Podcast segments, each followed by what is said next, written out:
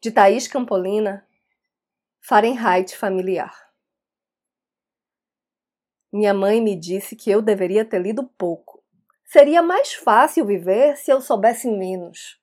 Nesse caso, sentaríamos na cozinha e que conversa seria?